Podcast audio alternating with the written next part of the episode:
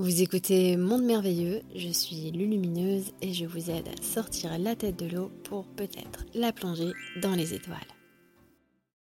Qu'est-ce qu'un initié et un maître? Quels sont leurs rôles et comment passer du premier au second?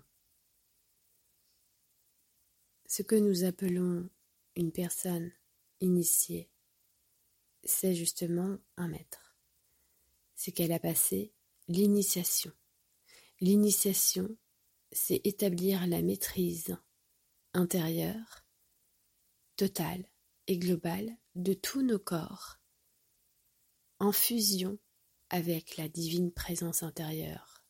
C'est-à-dire que la lumière individualisée, qui est notre réelle, notre véritable essence, notre soi véritable, est totalement fusionné en ce que nous sommes. Il n'y a plus de personnage pour faire barrage avec ses croyances, ses pensées dissonantes ou ses émotions parfois hypnotisantes. L'initié a passé l'initiation et est devenu maître de lui-même. Il a atteint la maîtrise en la fusion avec la source individualisée qu'il est. Cette source, cette lumière, est souveraine en lui. Il agit sous son autorité et à travers son autorité.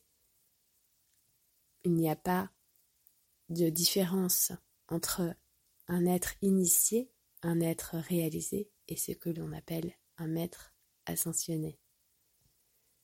La maîtrise est quelque chose du dedans. Un maître n'a jamais pour vocation de devenir maître sur quelqu'un. Il est simplement maître de lui-même et par son rayonnement, par sa nature, par ce qu'il est.